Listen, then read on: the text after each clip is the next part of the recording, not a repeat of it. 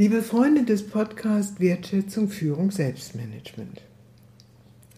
Mit diesem Podcast beginne ich eine neue Serie. Sie widmet sich dem Thema Führungskunst.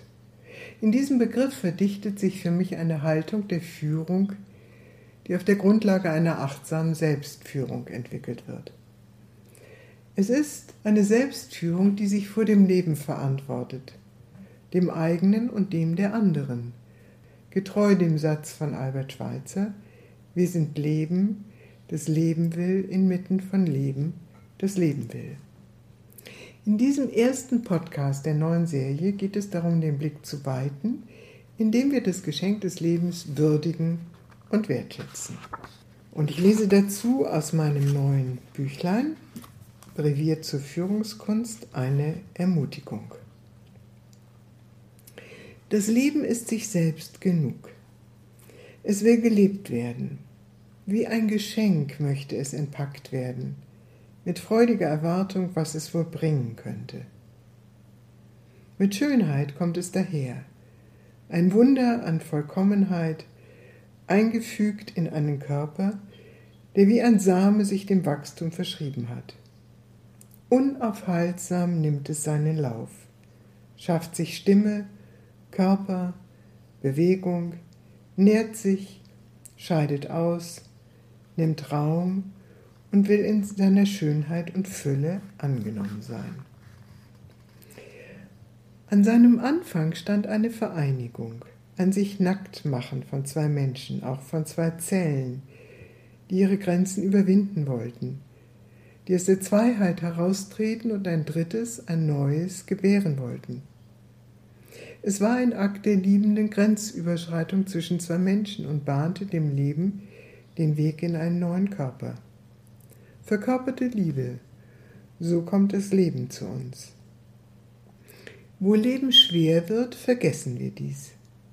Leben wird dann zum Hindernislauf, zur atemlosen Jagd nach Geld, Glück, Beziehung, zum Kampf ums Überleben, um Nahrung, ein Dach über dem Kopf, Anerkennung, Gesundheit, Sinn.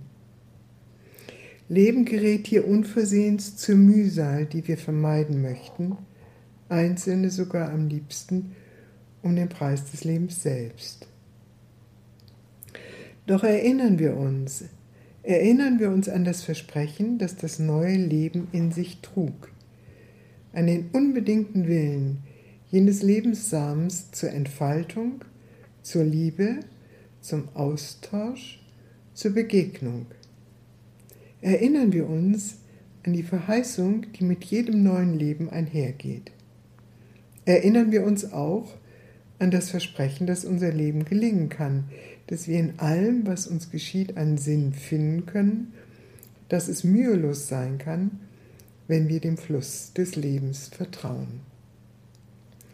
Und hier möchte ich gerne mit einer kleinen Anregung zum Weiter Nachsinnen und Nachspüren enden.